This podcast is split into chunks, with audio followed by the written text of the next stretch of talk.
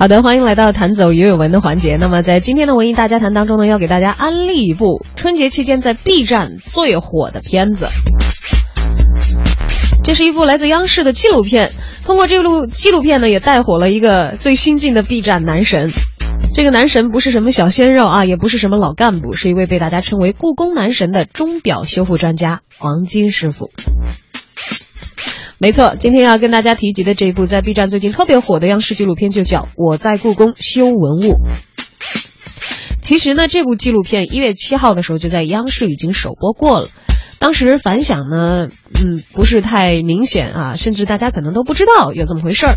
而一个月以后呢，这部纪录片却是在 B 站大红大紫了起来，现在的点击率早就已经超过了七十万。在二次元花痴和鬼畜聚集的 B 站。一部纪录片被二刷三刷，啊，粉丝们是各种舔屏啊啊！本身不觉得就有一种很萌的反差吗？而在粉丝们为故宫男神、钟表修复专家王金师傅专门做的长达十三分四十八秒的 cut 视频里头，你会看到一大群的米粉妹们啊，不断的弹出诸如“王师傅您缺儿媳妇吗？”还有“表白王师傅”这样的一些弹幕的内容，嗯。那么我们呢也为大家截取了一些我在故宫修文物啊这部纪录片当中的音频片段。首先让我们来认识一下这位故宫男神，钟表修复组的王金师傅。故宫的钟表是因为收藏的世界各地的嘛，咱家皇家收藏都是世界一些精品运到这里，包括我们的一些大型的英国钟表，大英博物馆都没有。台湾的那个那皇家钟老先生啊，他走世界各地拍卖，一年他收藏了一些还也是不错，比较早期的一小部分，可能就是想跟故宫的比试比试。还还还是那什么表类比较多，怀表类，但是钟还是故宫钟表可以说在世界是藏品啊，或者这个建筑可能都是独一无二的。一对铜镀金乡村音乐水法钟，目前看来起码有一个可以按期完工了。这机设计的真好，真是这设计真真好，这么多东西啊，落上基本就能到位，真不容易。中间一就靠它一个大盆支撑，它怕它。修复文物是穿越古今。与百年之前的人进行对话的一种特殊职业和特殊生命体验。这个鸟上完弦以后，它能跳到那个干，然后再回来，全修复好了。上满了弦，在它那个演示功能全恢复的情况下。你看那种感觉，就是跟那个不动的感觉就是不一样，感觉它就是一种活的。你看这这么静态摆在那，外边你看这看都有点心疼似的。觉得它修完了都非常漂亮。你看现在这钟表馆里这些藏品，很多是王晶年轻时修过的钟表，现在他步入职业生涯的晚期了。就这里边是发条，这大发条，当时断过。断了以后，后来就是重新给接上的。八一年可能是那会儿，跟跟着我们老师傅们一块儿，二十岁啊，给师傅还打下手呢。这五年他要钟表馆不改成的话，可能我也赶不上了。我再再修我就退休了。我也不觉得，但是你这么一回想起来是挺快的。这人的一生真是工作的这几十年，一晃就过去了。干不着多少精品牌，这也挺遗憾的，我觉得，是 不是？这也是跟自己的人生对话的过程。更何况，修复的是提醒时间的钟表。我们的职业生涯，能留下点什么给后来人？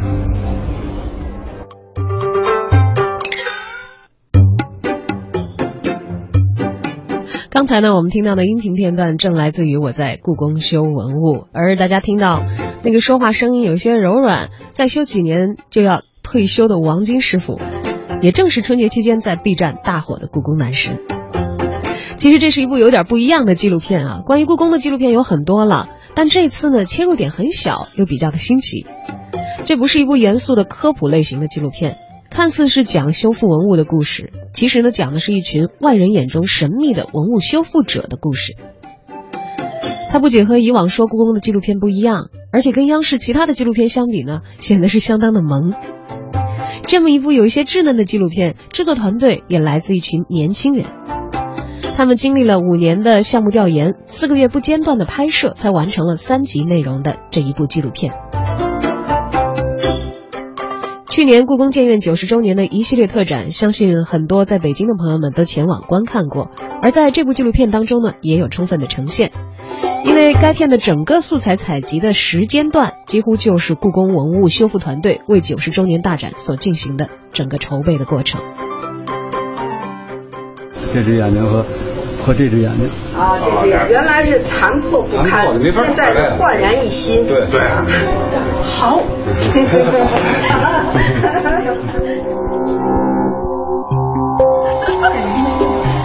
叔，快点儿！来两队站好，两队排好，慢一点，注意脚下安全。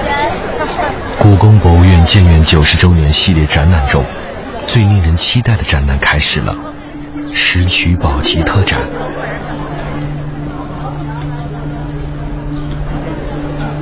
石渠宝笈共注录了历代书画藏品万余件，是书画注录史上的集大成者。西汉皇家藏书处叫石渠阁，乾隆皇帝用石渠为书画注录命名，表达了对古代文化传统的敬仰。隋朝展子虔游春图，唐朝韩晃五牛图，宋朝张择端清明上河图等书画珍品，和清代顺治、康熙、雍正、乾隆、嘉庆五位皇帝的书法绘画，成就一次重磅展览。这些作品都曾经历过故宫博物院书画组的修复或临摹，一代代修复，一代代观摩，我们的民族性格和审美也由此塑造。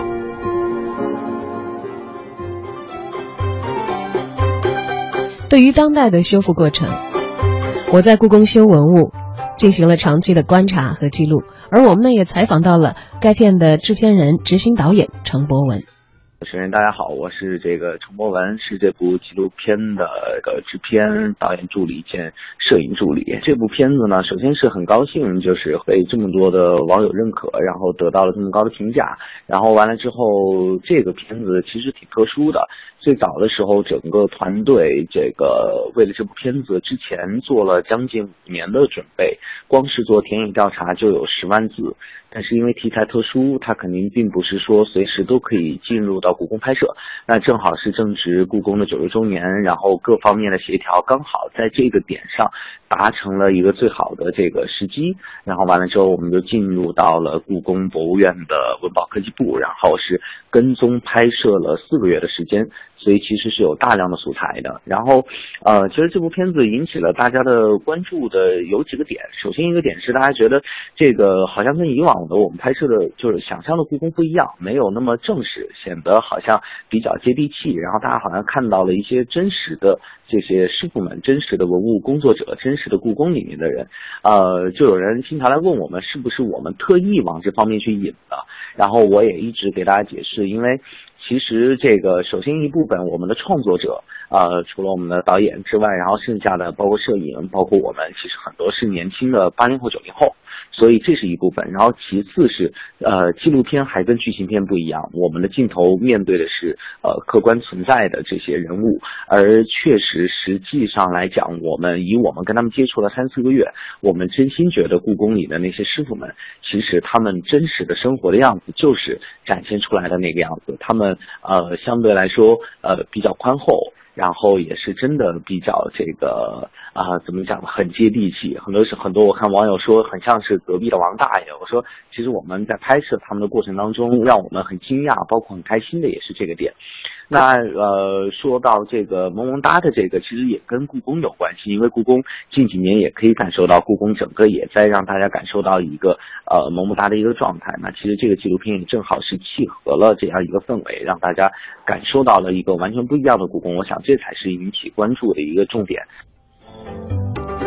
总共三集的内容，第一集讲了青铜器、宫廷钟表和陶瓷的修复故事，第二集呢则是木器、漆器、百宝镶嵌和绣品的故事，第三集是书画的修复。每一集都有一两位让人印象深刻的修复师傅，这群人在外人眼里做着神秘的工作，代表着中国顶级文物修复生态圈里的一群人。平日里，他们手中触碰的是中国的千年，却淡定的在镜头前展现了他们日常的另一面。夏秋时节，在院子里打果子吃，很多果树有一些是上一代的师傅们种的，更多呢是明朝或者是清朝人所种。陶瓷组的学霸妹子在周一闭馆的时候，骑着自行车穿梭在空无一人的太和门广场，而很多年之前，在紫禁城里唯一这么做过的人，还是一百多年前的溥仪。但即便是这些他们习以为常的内容，在我们的眼中却都是惊叹。这群每天用着传承了千年技艺修复着文物的人，每日摩挲的可是宋元明清啊！不同的世界，这句话在片中被反复的提及。凡人进宝图柜子要进行嵌件的粘接了。因为这个地方它的嵌件已经缺失了，然后原来在这个嵌槽里头它有胶的残余，然后现在要先把那些残余的胶粘剂给剔除了。其实修建文物它其实蛮有意思的，可以了解它的就是古人是怎么雕刻的呀，怎么来构图的，到最后是怎么做成的，它又干嘛用了，中间经历了一些什么事情，实际上都很有意思。其实看起来它就是一些死的东西放在那里。而你真正接触它的时候，你会发现，啊，非常精彩，非常非常美，而且它确实是有生命的。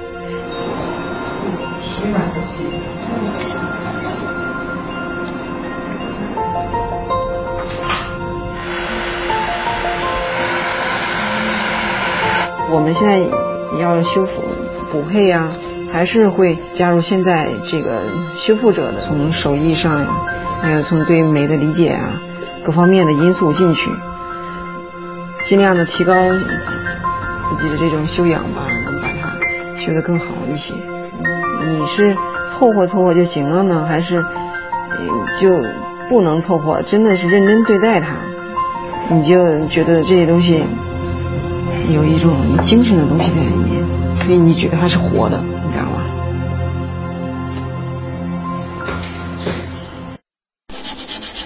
色的修复到了上漆的环节。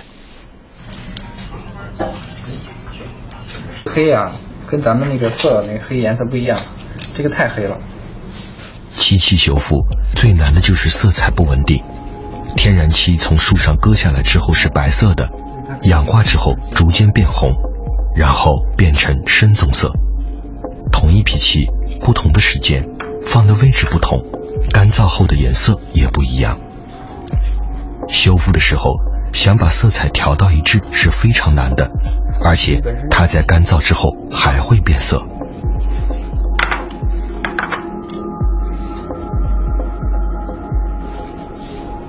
它有一点发红。当时做这件事的时候，这个黑漆练的还不是特别黑。好的修复，就是要几乎看不到有色差的地方。这是一遍第一遍底漆。这边漆你干了之后需要打磨，打磨之后再上第二遍面漆。补漆效果要想跟文物一样，就要比它略微深一点。这样的话，几个月或者一年后才能达到一致。从修复原则里面，一个是修旧如旧，用传统工艺把这个视觉效果给做完整。另外一个很重要的一个原则，就是最小的干预。然后有效的保护，那么就是跟这些缺失部位相连的地方，我们一定就会特别小心，尽量的保留它原有的历史信息，就不会去做过多的这种干预，是一种尺寸那种尺度的把握。这里面实际上是还有一点矛盾的感觉。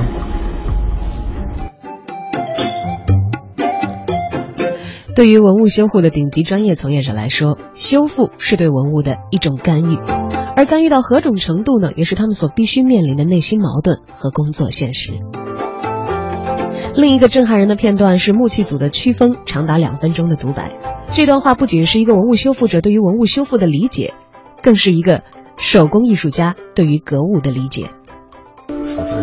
木雕佛像是古代佛教造像的重要艺术形式，在历经岁月磨砺和战乱浩劫后，现存的作品已是凤毛麟角。但是每个人对佛的理解还都不一样，这也跟人的性情有关。你看，有的人刻的佛，要么奸笑，要么淫笑，还有刻的愁眉苦脸的，很难刻。佛像一刻就知道。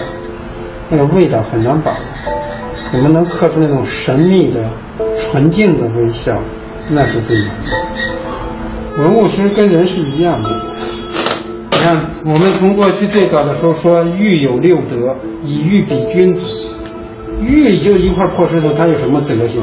但是中国人就能从上面看出德性来。所以中国人做一把椅子，就就像在做一个人一样，他是用人的品格来要求这个椅子。中国古代人讲究格物，就是以自身来观物，又以物来观自己。所以我跟你说，中古代的故宫的这些东西是有生命的，因为人在织物的过程中，总是要把自己想办法融到里头去。人在这个世上来了，走了一趟，虽然都想在世界上留点啥，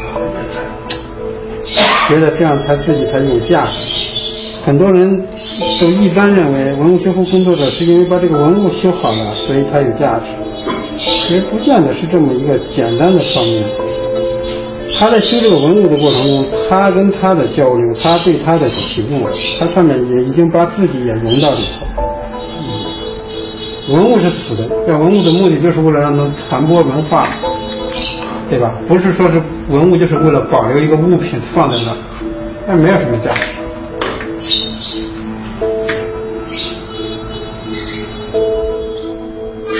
与前辈们相比，曲峰和谢阳帆幸运的有了更为完整的学校教育，师傅们，还有我们，都能幸运的看到文物交给最合适的人。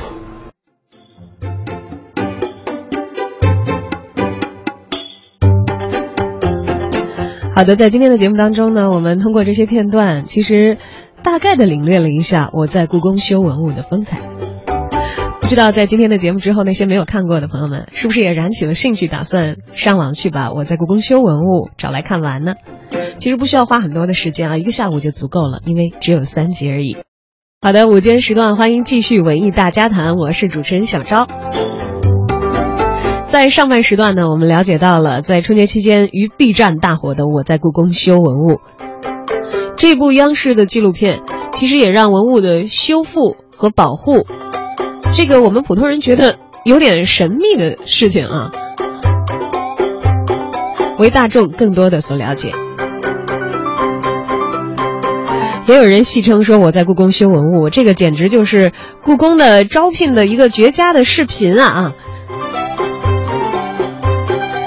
而我们呢，也问及了一些文物修复保护的这个修复保护的一些业内的人士，而对于这样的变化，对于这样一部关于文物修复保护的纪录片，在观众当中所激起的反响，他们也非常的乐意见到。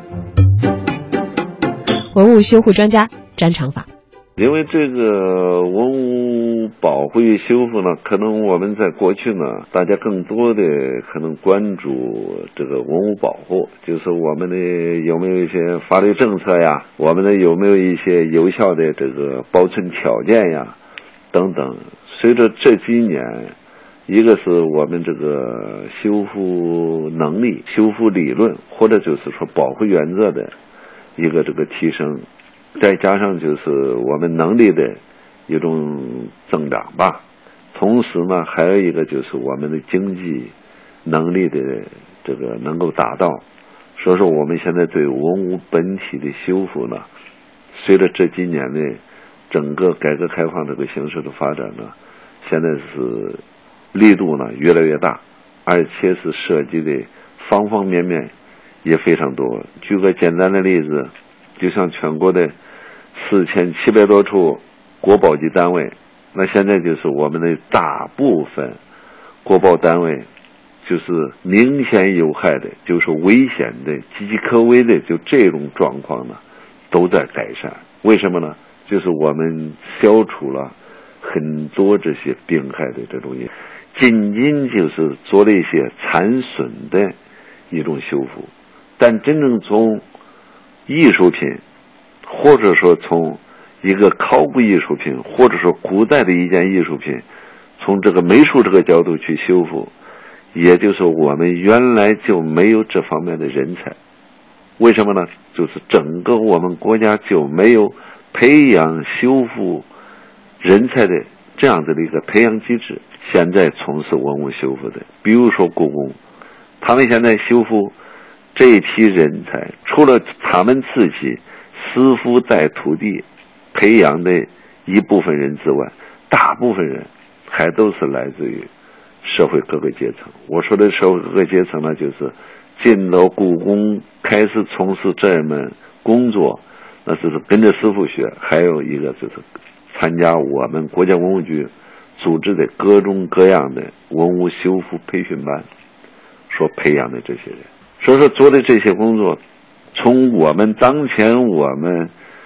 这个对修复美学，或者说修复这个原则，从这个角度，从这两大方面来判断的话，我们认为还是做了不少非常有效的这种工作。但是，是不是真正修复意义上的一种修复，也仅仅在去年，人力资源社会保障部把文物修复师作为。一种职业第一次列入了国家职业大典，所以说这个工作呢，对于这个行业来说呢，是一个非常重要的一个起步的一个垫脚石。不管是刚才我们的文物修复专家詹长法老师在录音当中所说的，还是我们一直在安利的《我在故宫修文物》这个纪录片里头反复强调的。都有一个关于传承的问题，在现实当中，譬如古画的修复，早年间其实还分流派，像扬州派、苏州派，各派的风格是不一的。而到现在呢，各派虽然都还有传人，但是都难以为继了。全国范围内仍在从事这个职业的老师傅也不过十几个人。詹老师刚才向我们透露了，官方在立法层面。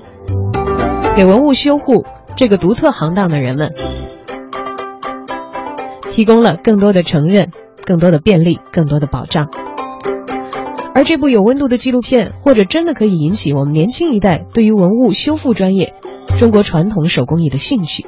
即便是仅仅作为网友所戏言的故宫招聘的纪录片，其实也值得我们去观看。